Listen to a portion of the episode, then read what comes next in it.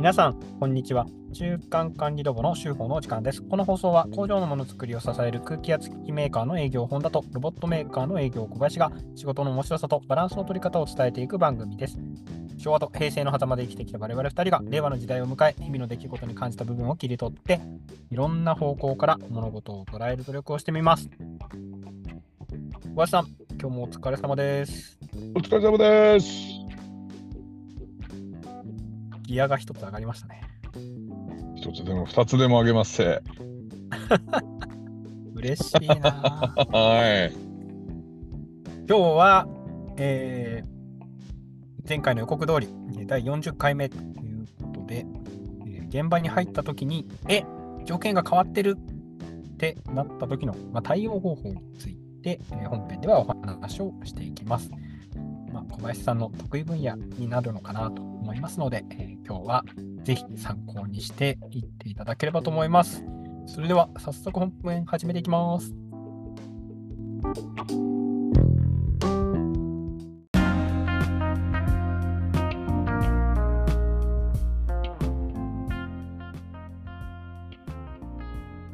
はい。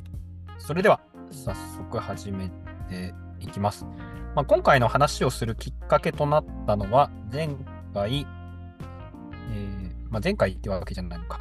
まあ、先日、小林さんと私、ホンダで、ユーザーさんの現場に入る機会がありまして、で、その現場に入った時に、小林さんがもともと聞いていた時と状況が変わってるというところがあったので、まあ、現場に入った時机上とかじゃなくて、デスクでの商談じゃなくて、現場に入った時に、まあ、当初、聞いていたのと条件が変わってるって言った時に、どんな対応を、えーしていくかということで、えー整理できるといいよねということで、今回のテーマを決めております。よかったですよね、そんな感じで、小林さん。あ、はい。完全になんか車に構えてる感じ。いや、まあでも。よくある、うん。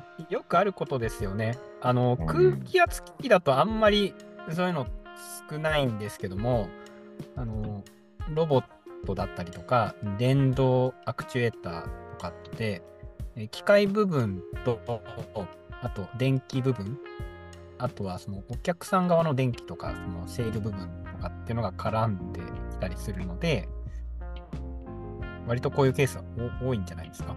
そうですね。聞いてた話と違うっていうのはよくありますね。うん。で、その聞いてた話と違うっていうのは、うんまずそのロボットの動きとか、それを見て、まず気づくんですかね。えー、っとまあ動きっていうかなんかお客さんのリアクションを見てみたいな。リアクション。いやなんか満足してません僕らみたいな雰囲気が場に流れるじゃないですか。はいはいはいはいはいはい当初机上ではこれできるって聞いてたのになんか私たちはそんなに満足してませんたいな。そうですねで、お前今日来たんだから何してくれるんだ？みたいな。そういう空気感は確かに、この間のあの現場にはありましたよね。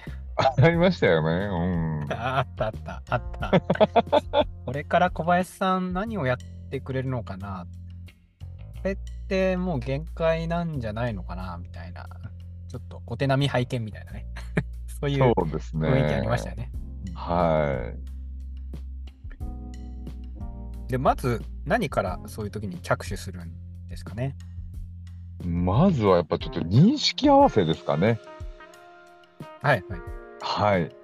あのー何を求めてらっしゃるのか、どういう形を求めてらっしゃるのかみたいな。まず、それで言うと、最終的な理想的な状態を確認するところそうですねス。タートしましたね。そうですね。はい。で何をやりたいのか最っていう。終はい。その最終的な理想的な状態が、もともと聞いてるものと変わってるっていう、それが、まあ、往々にしてあるっていう感じですかね。そうですね。はい。まあ、例えば、えー100ミリパーセックで動かしたいよっていうふうに、まあ、今ちょっと100ミリパーセックってまあ専門用語みたいになってしまったので、まあ、1秒間に、えー100ミリ移動したいですよっていう話を当初聞いていたのに、現場に入ってみると、えー1秒間に200ミリ移動したいですよみたいな、まあ、そういうことが巻き起こるっていうことですよね。なるほど。で、理想的な状態をまずは確認する。はい。その後に踏むステップはどんなことをあしていくんですかね？理想的な、えー、と状態っていうのがまず定量化されてるものなのかはい違うのかっていうのが次の。のステップですかね。完全に先日の現場はあの感覚的でしたよね。そうですね。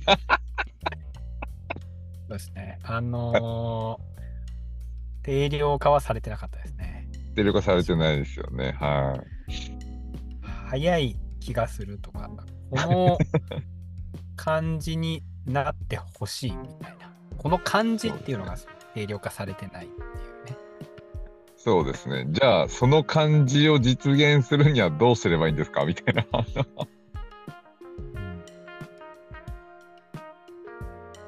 そうすると、まあ、先日のね、現場っていうのが、その、すでに出来上がってるものというよりは、あの、ちょっとこう、開発要素を含むようなテーマだったがために、まあ、その、先方でも定量化されてないのをトライアンドエラーしちゃってたっていうのも、まあ、実際にはあったんでしょうけどね。まあそうですね。はい。うんあまあ、逆に言うと、それがお互いの共通認識で、あこれって定量化できてないですよね。じゃあ、ちょっと、あの、いじくれる範囲で、どういう変化が見られるかやってみましょうか、みたいなね。はい、はい、はい。そうだよね。それしかやることない、やる方法ないもんねって、向こうが分かってくれれば、はい。そこで、あの、スタートラインに立つみたいな。うんうんうんうんだから、そうですよね、なんかそこで、その、ちゃんとお互いが、えーこれ定量化できてないですよね。そうなんですよっていう認識合わせができれば、じゃあそれを定量化することを、まずは進めるために何かをやっていきましょうまあ、議論が生まれてきますもんね。そうですね。うんで、そこからはでもあの、うん、はい。ですか？あ、どうぞ、どうぞ。そこからはやっぱり？あ、いやいや、そこからは、あの、事実をお互いの共通認識にしながら、あ、こはれいいじったらこうでしたね。今、ロボットの状態ってこうですね。はい。これより早くするとしたらこういう手段があります。じゃあ早くしてみましょうか。えー変わらないですね。これ以上もう早くなりません。はい。じゃあこれをまた変化させようとするとロボットの動作じゃないところを変えていかなきゃダメですねとか。はい、はい、はい、はい。それっそうでてすね。そうお客さんにとって望ましい条件なんでしょうか？現実味ありますか？ありませんか？はいはい。だから、その、ロボットだけでできることと、他もやらなければ、その、お客さんが考えている最終的な理想的な状態にたどり着けないっていうのは、あの、まあ、こう、整理しながら話をしていってあげる必要ありますよね。そうですね。うんすべてがね、そのロボットで完結できればいいんですけども、お客さんの理想的な状態がロボットだけでは難しいです。その代わりにこっちをいじってくださいっていう話までちゃんとできないと、あの、目的はね、その理想的な状態を作ることですもんね。そうですね。はい。うん。だからそこにこう一緒にゴールを目指していける状態になるんですけど、場合によってはあれなんですか私あまり経験がないんですけど、意固時にうちの条件は変えられないみたいな、そういうケースもあるんですか？歩み寄ってくれないみたいな。あります、あります。あ、あるんですね。あります、あります。先日の現場はまだ、あのあじゃあここをいじくればいいんですねみたいな、あのまあ、最終的に理想的な状態には、ま、なかなか持っていくのは難しかったんですけど、はい。あの多少こう歩み寄りは見せてくれてたのかなとは思ってまして。そうですね。はい。ああ歩み寄ってくれないケースはどどうされるんですか？あ、でもね、今使おうとしてるっていうか、例えば買ってもらったロボットでのベストはもうこれです。はいはいはいはい。えー、満たそうとしたら違う機種にするしかないですね。はいはいはいはいはい。いう事実を。伝えた上で、うんじゃあどういう判断しますっていう。うんから今できることの最善は全てやり尽くしました。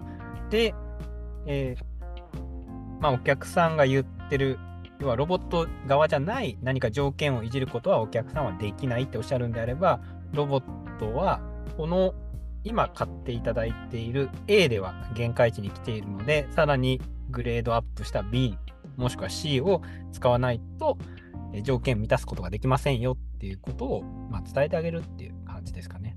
そうですね。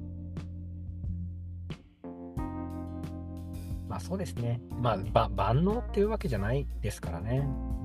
やっぱ向き不向きがありますからね。人間と一緒なんですよ。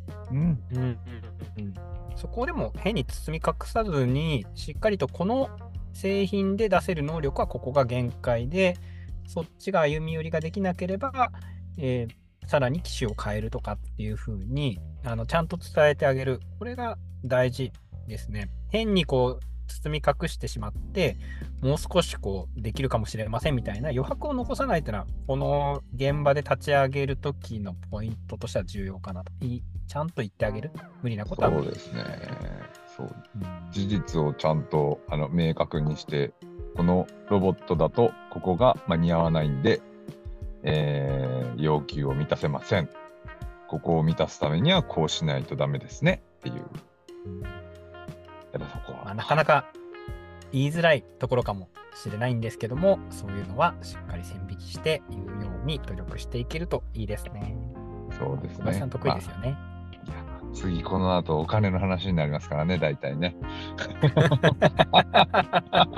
確かにそうですね。ははい。参考にさせてもらいます。本当にありがとうございます。はーい。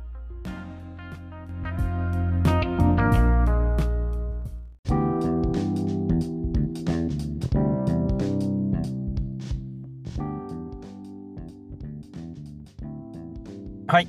本日もありがとうございました。ありがとうございました今日。は、はい。え、条件が変わってるっていうテーマで、えーお話をさせていただきました。まあ、現場に入って発覚したときに当初聞いていたのと状況が違うというときは、えまず最終的な理想的な状態を確認して、で、その理想的な状態がまず定量化されているのか。で、定量化ができたら、その定量化された状態に向けて、ロボットを例えばチューニングしたりとか、あるいは、そのお客さん側の、条件とかをこう変化させてもらったりとかしながらですね、理想的な状態に近づけていくというのが、今回のお話でした。まあ、その中でも、まあ、言いづらい事実とかをね、しっかり伝えて、次に進むための判断を行うための必要な情報を伝えてあげると。小林さんからありがたいお言葉をいただきました。大変勉強になりました。ありがとうございました。それでですね、えー次回に関してですけれども、えーちょうどもう年内最終回になるので、まあ今年我々音声配信を始めましたので、えー次回は音声配信を始めてみてというテーマでお話をしていきたいと思います。はい。いいですかね？楽しみにしてます。はい。まあ、あの、ちょっと収録できるタイミングがあの非常に不安定な状況で若干不安ではあるんですけども、まあ、来週なんとか予定通り配信できるように頑張っていきます。はい。ね。はい。それでは締めていきますよ。以上、今週の週報でした。また来週も書きますそれじゃあねアンケート待ってます